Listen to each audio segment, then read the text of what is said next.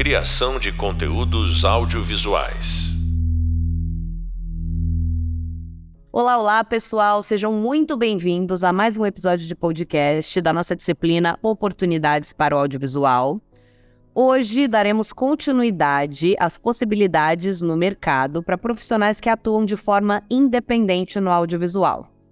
Já falamos em episódios anteriores sobre o escândalo envolvendo a marca Balenciaga, grandes portais de conteúdo independente, falamos sobre produção cinematográfica, sobre suas derivações e sobre a direção de conteúdos de nicho, como fashion filmes, por exemplo. Se você perdeu algum desses episódios, não deixem de conferir. Também é importante relembrar que a contextualização factual sobre esses casos está disponível no nosso Hub Leitura e que os vídeos presentes no Hub Visual complementam os papos que estamos tendo com os convidados por aqui. Nesse episódio, vamos abordar as oportunidades para o audiovisual contemporâneo.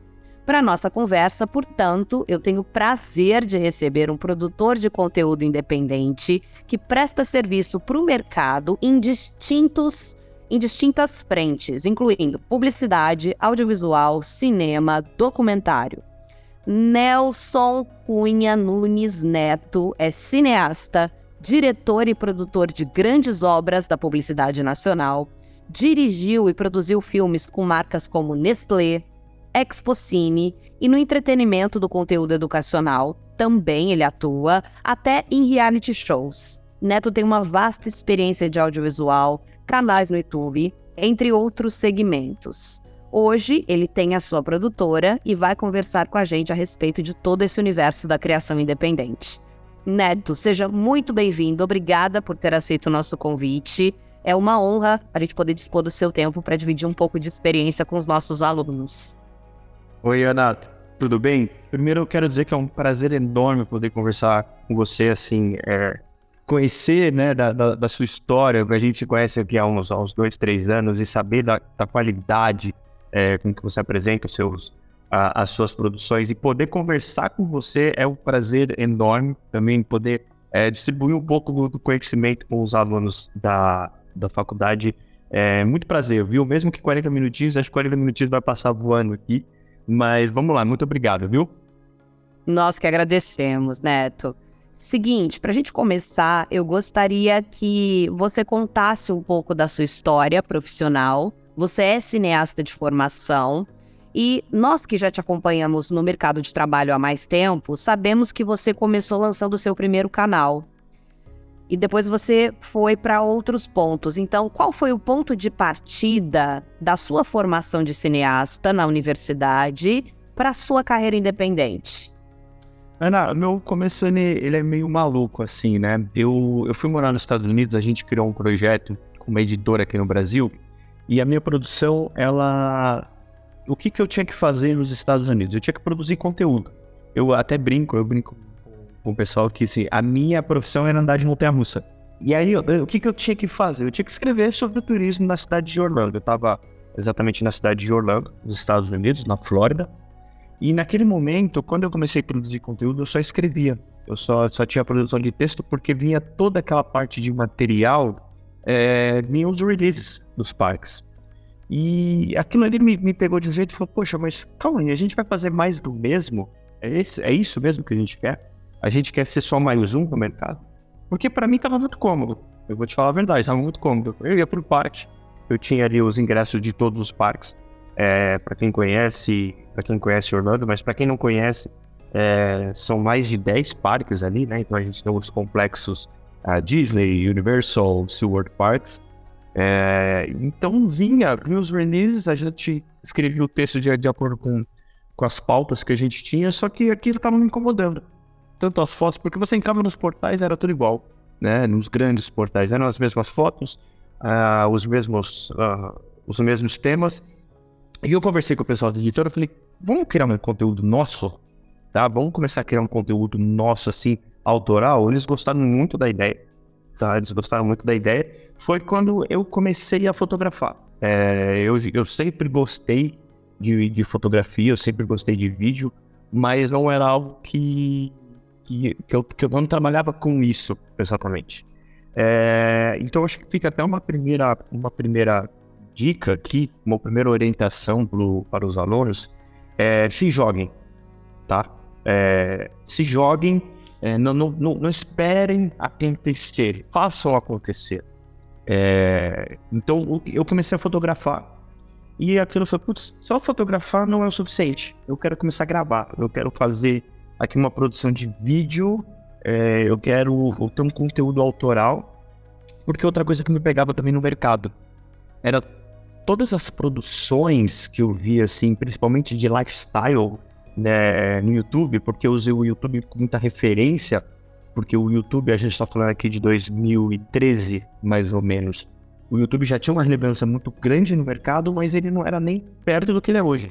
É, então, eu comecei a, a olhar para o mercado, vou chamar o YouTube de mercado, né? E eu falava assim, tá faltando alguma coisa.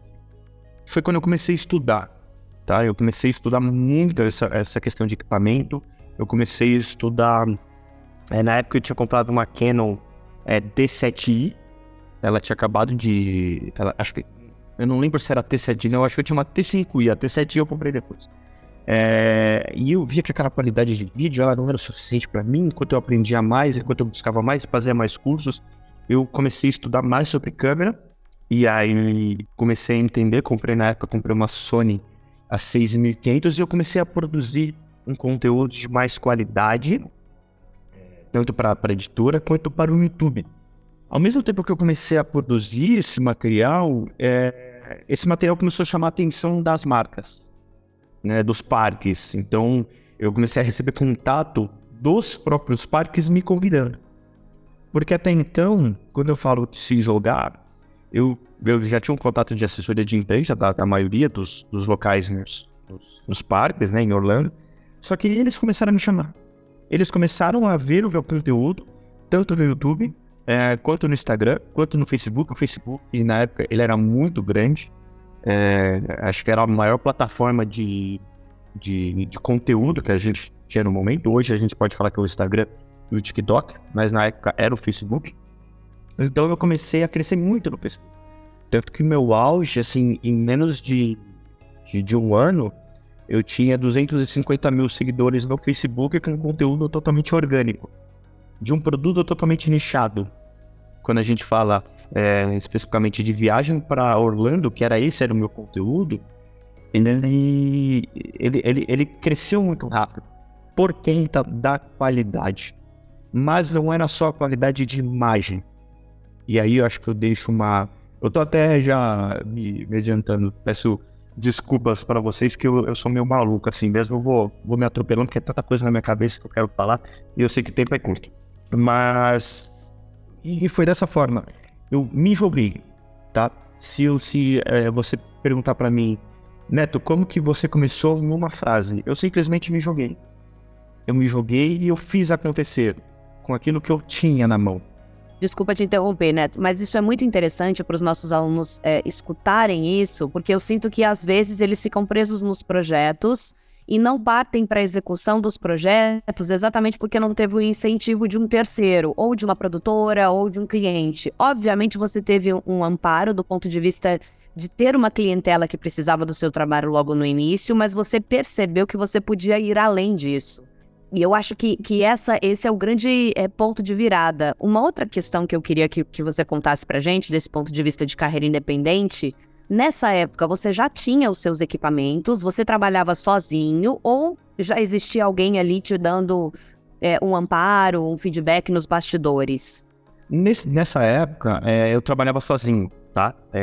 Desculpa, desculpa, eu, eu, eu errei aqui muito. Eu não trabalhava sozinho. Eu tenho que agradecer muito a minha esposa, tá? Ela me, me ajudou muito é, nessa questão de quando eu não podia gravar, é, ela me ajudava a gravar. Ela assistia os vídeos, ela me dava feedback, ela me ajudava muito no roteiro. Então, assim, a, a maior parte da produção era minha, tá? Eu, eu, eu que fazia toda essa. É, fazia todo o estudo, mas se eu não tivesse ela, tá? Pra me, pra me dar esse auxílio, eu provavelmente não teria saído do lugar, tá? É, mas o ponto era, nessa época, principalmente fora do, do Brasil, é, tinha um crescimento muito grande dos vlogs. e eu percebia que assim, as pessoas gravavam muito sozinhas. Hum, mas se você. Hum, deixa eu voltar um pouquinho aqui. Então vamos lá, é para responder a sua pergunta com calma. É, eu tinha editora, tá? Mas a editora só me dava um amparo com a abertura de, de, de nome. Então, quando eu tinha um e-mail arroba editora, eu conseguia mandar e-mail com mais facilidade para as grandes empresas. Mas começar a minha produção, eu comecei com um pequeno dinheiro que eu tinha guardado, eu comprei a minha câmera. Na época eu devo ter pago uns mil dólares, tá? Então, eu comecei com a câmera que eu tinha em mãos, tá? que eu pude comprar com a lente do kit. Foi dessa forma que eu fiz acontecer. Se você me fala de equipamento. Então, eu tinha uma, uma Red com um kit de lente cine da, da, da sei lá, de, de, de, marca, tripé, estabilizador, drone. Não, não tinha nada. Eu comecei com a câmera e lente do kit. O que pegou, eu acho, tá? Uh, eu não tive vergonha. Então eu colocava a câmera no meio do parque, tá? Eu colocava a câmera, o tripé que eu tinha lá, que era o tripé da Amazon, Amazon Basics. Eu devo ter pago assim, 20 dólares na época. Botava no meio do parque e eu falava. As pessoas passavam, as pessoas passavam do meu lado, ficavam me olhando e falavam, quem que é esse cara? Deve ser famoso, porque tá com uma tripé no meio do parque, ele deve ser famoso. Mas eu me joguei com o que eu tinha. E dessa forma, é, eu fui fazendo acontecer. Aí eu comecei a ter mais abertura, eu comecei a juntar um dinheiro mais, comprar um equipamento melhor. Mas o ponto, é, respondendo a sua pergunta, eu não tive uma abertura de, de, de grandes é, investimentos, de equipe. Não, eu fiz acontecer sozinho. Mas de um ponto, aí voltando ali, quando a gente falou da minha esposa, quando eu falei da minha esposa, eu não tinha vergonha de mostrar o meu produto para ela e falar assim: me dá seu feedback. E mandava para amigos também, tá? Eu falo da minha esposa porque, como ela estava do meu lado, ela conseguia assistir ali, eu conseguia pegar o feedback dela é, em tempo real. Mas eu mandava para amigos: assiste para mim, o que, que você achou? É, tá muito curto, tá muito longo, a história tá legal, o que que. A música, onde que você melhoraria? Então, eu acho que você ter uma estrutura de pessoas é, que querem o seu bem, tá? É, principalmente as, a, os familiares. Porque eu vejo que muita gente vai falar assim: ah, agora você virou cineasta. Ah, agora você virou Spielberg. Agora você virou blogueirinho. E eu acho que todo mundo passa por isso. É, é você pular essa etapa e falar, cara, eu vou continuar. Eu vou continuar. Quem são as pessoas que realmente querem o meu bem? E saber receber essa crítica.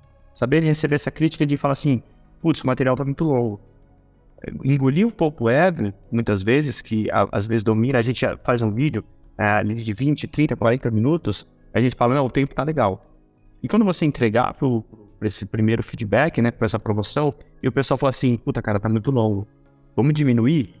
E você fala assim, não, não vou diminuir porque essa é a história que eu vou contar. Calma aí. Deixa eu entender por que, que diminuir. Não que necessariamente você precisa é, ouvir é, todo mundo e acatar todas as ideias, mas entender o porquê que essa pessoa falou isso.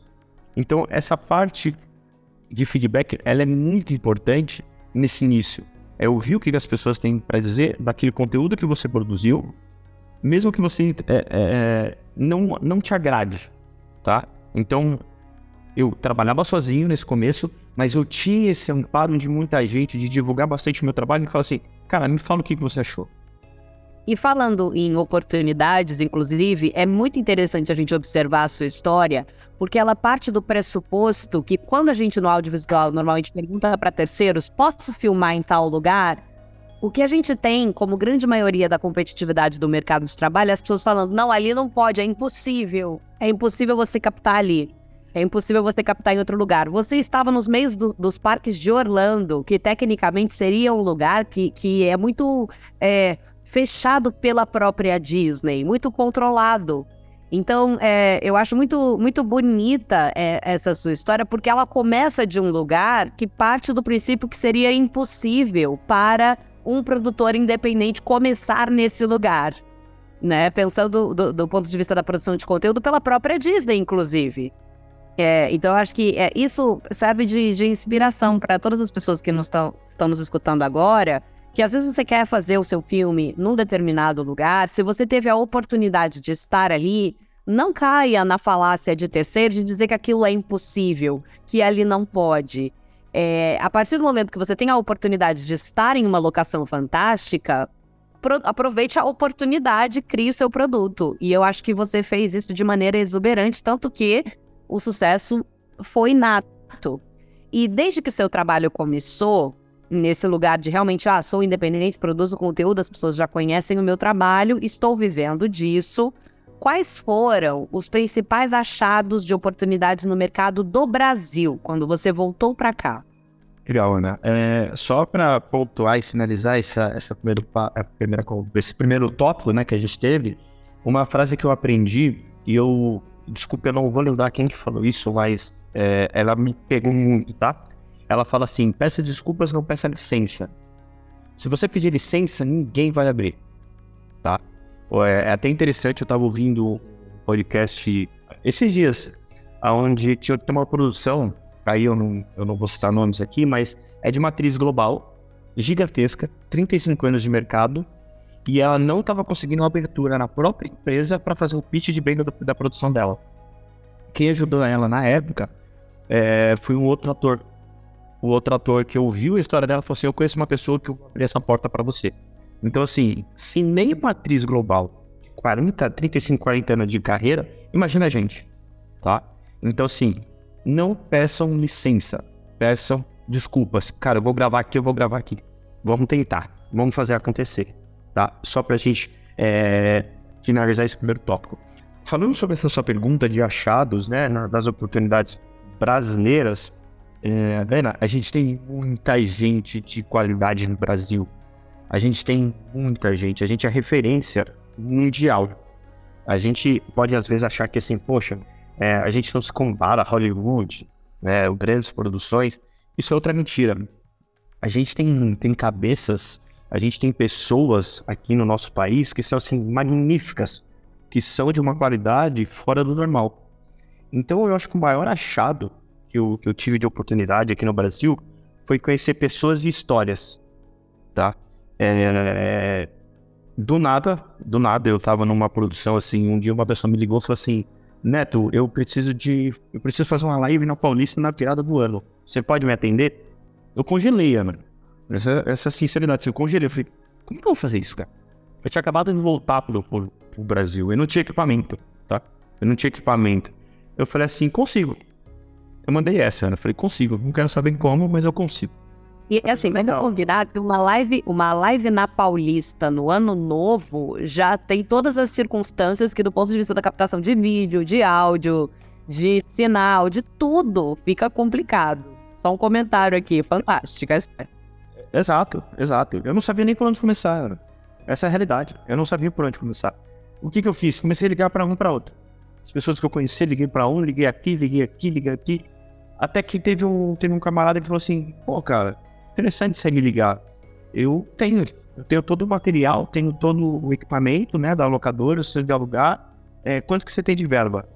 Falei, cara, não sei quanto eu tenho de verba, eu preciso só fazer acontecer. Não tô nem pensando em lucro aqui agora, só quero fazer acontecer porque eu tenho minha palavra. É, resumindo, a gente fez acontecer, tá? Esse rapaz que eu conheci, ele, vou até falar o nome dele aqui, eu já já, ele era o cameraman do Gugu, do Gugu Liberato do nada, tá? Do nada eu conheci o cameraman do Liberato. O cara acompanhou o, o, o, o Gugu por anos. Viajou o mundo inteiro fazendo a câmera do Gugu. Eu tava do lado de um cara desse. Agora você imagina o que de história ele não tem. O que de bagagem, o que de cultura ele tinha ali na minha frente, disponível. Eu tava trabalhando do, do lado de um cara desse. Esse, essa semana eu conheci um outro camarada chamado Samuel Kobayashi. Ele simplesmente ele subiu o prédio da MTV Brasil, né, no, acho que 93, 92, eu não sei a data exata aqui. Mas eu vou fazer uma produção com Samuel Kobayashi. É, talvez ele não seja hoje o cara que tá no TikTok, ele não é um cara que tá fazendo Reels de montão, mas ele é um cara que ele montou MTV. Ele trouxe o sinal HD pro Brasil. Ana, aí eu te pergunto, imagina a bagagem que essa pessoa não tem para me trazer e agregar no meu conteúdo hoje. Então... E a própria coragem, né, Neto, de, de fazer alguma coisa que a, até então as pessoas disseram que era impossível, porque eu acho que isso é a oportunidade. É quando Perfeito. você realmente se depara com um cenário desconhecido E você encara isso da melhor maneira e usa a seu favor e se conecta com pessoas que têm essa mesma coragem, né? Que não se colocam num patamar de, ah, eu só faço filmes de determinado segmento.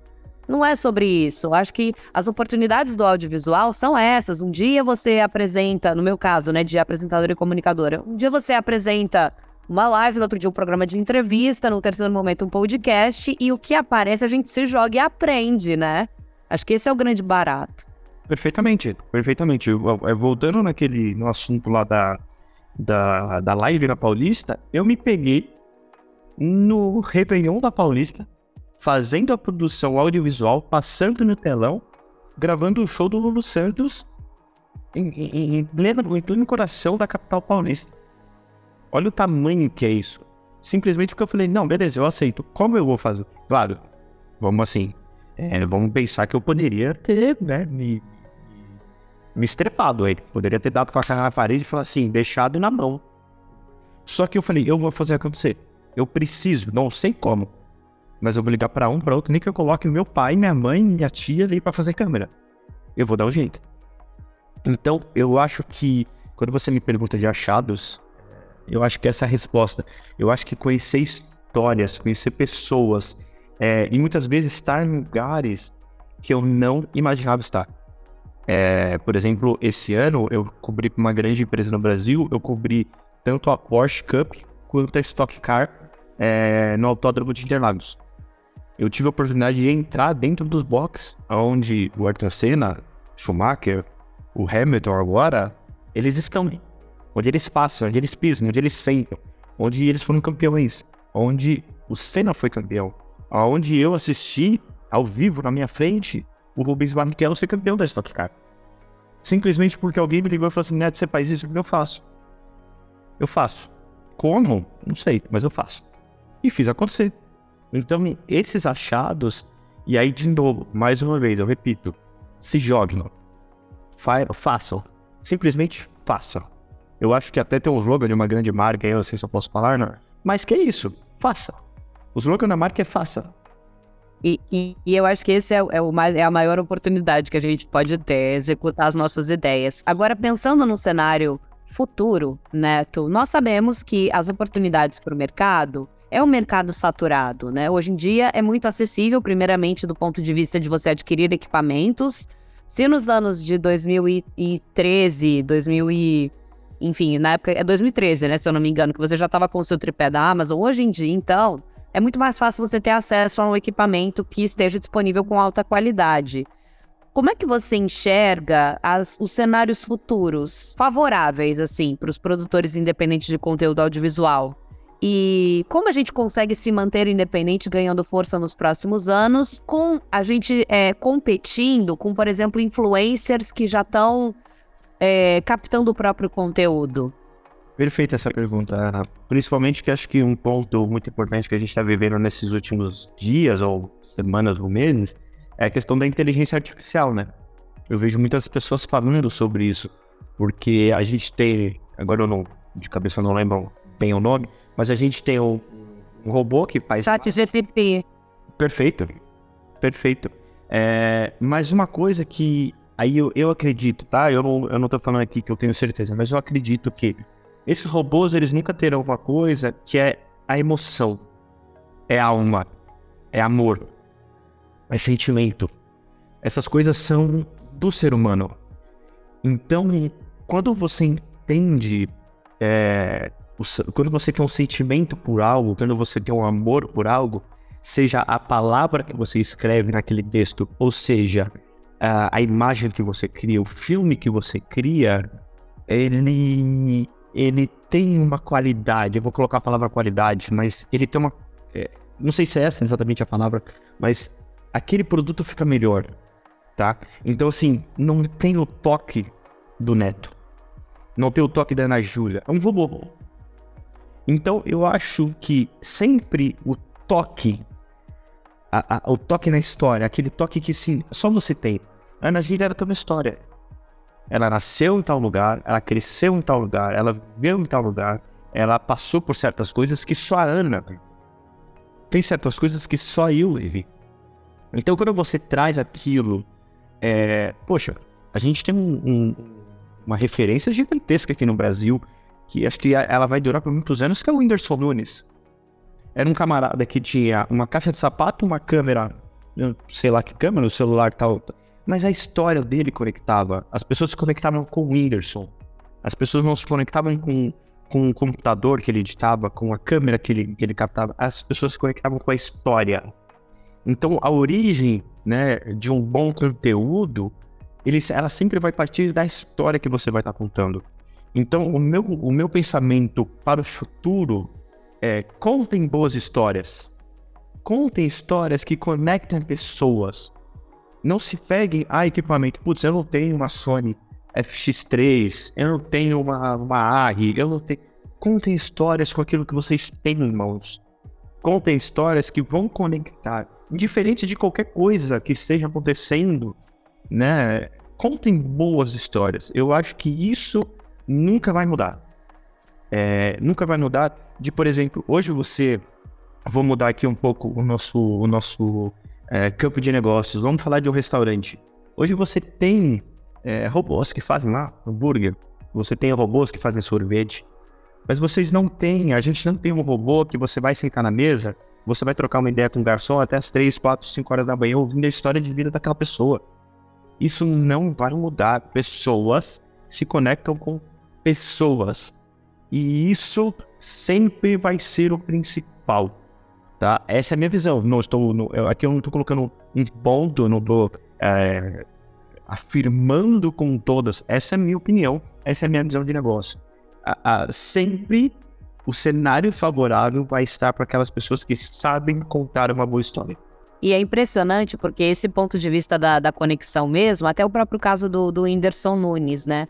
Ele conseguiu viajar o mundo inteiro contando histórias que tecnicamente seriam para um público de nicho do local onde ele veio. Mas as pessoas têm tanta curiosidade de saber da cultura do outro, de conhecer o diferente, de entender tudo isso, que viraliza no mundo todo e ele acaba fazendo muito sucesso nas grandes produções para o Netflix. Ele continua sendo simples, do ponto de vista de conhecer outra pessoa, de contar uma boa história. Para a gente caminhar para o final, Neto, eu queria saber de todos os segmentos que você já atuou. E aí, na sua experiência, desde produção de longa, curta, série, lives, é, formatos publicitários, educacionais, existe algum segmento que você recomenda que as pessoas comecem por ele? Como experiência, assim, um passo a passo que funcionou para você? Tem um que você não recomenda de jeito nenhum? Nada, é interessante, né? É, aí eu vou ter que entrar mais no pessoal, tá? Eu até tô com um projeto novo aí e a pessoa me fez essa pergunta, né? Que nicho que a gente ataca? Eu acho que o mercado audiovisual hoje ele tá muito amplo, muito aberto. A gente tem a produção de cursos, é, as pessoas se lançando na internet, então elas precisam de material de qualidade.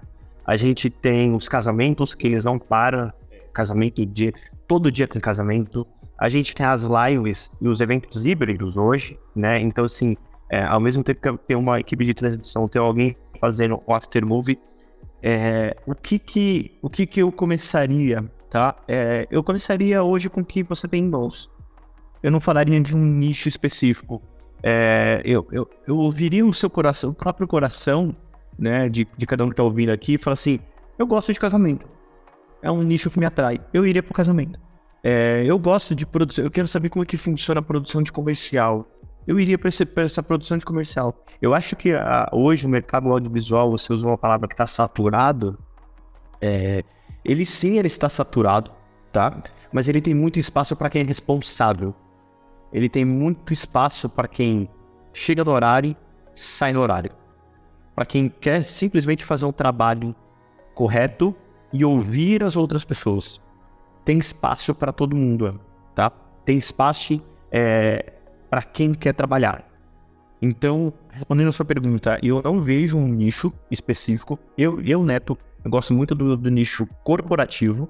Eu gosto muito desse mercado corporativo, é, porque a gente conhece muitas pessoas, a gente conhece muitas histórias, principalmente quando a gente pega um nicho completo de trabalhar dentro da empresa. Então, você ouve a história desde o cara que está no piso da fábrica até o CEO da fábrica. Então você conhece a história de todo mundo, você vai passando, você tem acesso em todas essas, uh, nessa escada de, é, de hierarquia dentro da empresa, você tem acesso a todo mundo. E eu, Neto, eu não gosto muito do nicho de casamento. Mas é uma opinião pessoal minha, tá? Por quê? Hoje eu tenho um filho, eu, eu sou casado, eu tenho um filho, e sair, principalmente os casamentos, eles são no final de semana. Então eu coloquei na balança e falei, putz, eu não quero ficar sem no final de semana, eu quero aproveitar minha família. Então é um nicho que eu não, não me agrada muito. É, e, mas eu só tô pontuando aqui dando meu pitaco pessoal. Agora, profissionalmente, Ana, eu não vejo nenhum mercado ruim no Brasil, tá? Eu, quem fala que o mercado, ah, esse mercado do audiovisual está ruim no Brasil, é, não se conectou direito com esse mercado. Eu acho que tem muito espaço e tende só a crescer. Então, assim, respondendo diretamente à sua pergunta, ouve seu coração. O que, que eu quero fazer? Ah, eu quero fazer casamento. Vá para casamento. Eu quero fazer corporativo. Vá para corporativo. Eu quero fazer um canal próprio no TikTok. Faça. Eu acho que simplesmente faça aquilo nesse no início, aquilo que te faz bem. E aí você vai entendendo como que funciona o mercado, porque às vezes você vai começar no casamento e você fala, putz, eu gosto de corporativo. Você vai começar no corporativo, você quer fazer evento. Você vai começar no evento, você vai por. É, é, você consegue. Eu acho que a magia do, do nosso mercado o, o, é você poder transitar entre todas as áreas. É, porque mesmo que você tenha é, muita diferença numa produção de casamento com uma produção de filme, com uma produção de, de mercado publicitário corporativo, a base ela, ela é muito parecida. É você saber configurar uma câmera, é você saber fazer uma boa iluminação, é você saber fazer um bom áudio. Mas às vezes é isso, você, você não quer trabalhar de final de semana. Eu não quero trabalhar é, de dia de semana. Eu quero viajar o mundo trabalhando. Poxa, eu não quero muito sair de São Paulo ah, eu não quero sair da cidade onde eu tô, é, eu sou do Rio, eu sou de Manaus, eu não quero. Então, você, você consegue entender e transitando entre esses mercados. E é a partir disso que o produtor de, de conteúdo independente consegue ter algumas oportunidades do ponto de vista de comercializar os seus projetos para terceiros, mas sendo dono, primeiro, da gestão do próprio tempo, da própria vida, que eu acho que essa é uma grande sacada nas oportunidades do audiovisual. É exatamente você produtor independente poder fazer a escolha de não trabalhar nas madrugadas no final de semana. Ou fazer essa opção, só trabalhar nas madrugadas no final de semana. É, essas oportunidades de realmente ter a sua empresa, do ponto de vista da coragem, tem muitas pessoas que não têm esse perfil, né, de, de ter a organização, o comprometimento, a responsabilidade de fazer a gestão do próprio tempo, mas que quem tem esse perfil, eu acho que pode, deve arriscar, porque é sucesso garantido. E você vai se conectando com seus clientes num determinado momento e as histórias vão sendo contadas. A gente, por exemplo, se conheceu em um dos eventos que é a Expo Cine, é o maior encontro cinematográfico da América Latina, e a gente está indo para a décima edição da Expo Cine, né? É, eu acho que isso é muito bonito do ponto de vista do cinema, vai contando a sua própria história. E a gente aqui já viveu um longa, um curta. Quantos projetos a gente já não fez junto e quantos outros estão pela frente, né, Neto? Por isso, eu gostaria de te agradecer pela sua generosidade, primeiro de expor toda a verdade com relação à produção de conteúdo independente, a sua história, colocar a mão na massa, enfrentar o mundo assim de peito aberto é, e, e, se permitir fazer coisas em segmentos diferentes, aprendendo sempre. Eu acho que esse é um lugar que no mundo que a gente vive hoje, a gente tem que se colocar nesse lugar de aprender a, a aprender todos os dias. E você, para mim, é um dos exemplos de maior profissionalismo que a gente tem aqui em Brasil, de comprometimento, pontualidade, responsabilidade. Então, eu te agradeço por você compartilhar um pouco disso com a gente, com os nossos alunos. Não, eu que agradeço assim imensamente do, do fundo do meu coração é esse convite. É, poxa, parece que eu comecei a falar agora. Eu falei que 40 minutos ia passar rápido e realmente passou. É, se eu pudesse ficar aqui conversando com você mais o, o, dia inteiro. Uma pena que a gente não pode. Vamos fazer o capítulo 2, tá? Vamos fazer o, a parte 2 aqui dessa, dessa conversa. Mas é, eu, eu, eu posso estar parecendo repetitivo, mas o que eu posso deixar de lição pro, para os alunos, para quem estiver ouvindo isso aqui, é, faça, tá? Faça e seja responsável. Eu acho que assim, esses são os, os dois maiores pilares Indiferente de câmera, indiferente de qualquer coisa que você, aonde você esteja, faça e seja responsável. compra, compra os prazos, compra os horários. O mercado ele está aberto para todo mundo e quem, quem, quem quer fazer vai fazer acontecer e vai ter muito sucesso. Eu tenho certeza assim. O Brasil é uma terra maravilhosa. O Brasil é uma terra assim de infinitas oportunidades. Então vá para cima e faça acontecer. É isso, gente. O recado está mais que dado. Alunos, não deixem de conferir o nosso Hub Visual e o Hub Leitura, como eu já alertei mais cedo. Vamos ampliar o repertório sobre tudo isso que a gente está discutindo e tratando por aqui.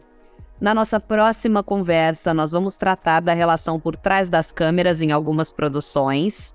E eu espero todo mundo. Você acabou de ouvir o podcast Oportunidades para o Audiovisual, com o renomado produtor brasileiro Nelson Cunha Nunes Neto. Eu sou Ana Júlia Ribeiro e te encontro logo menos para outro papo. Criação de conteúdos audiovisuais.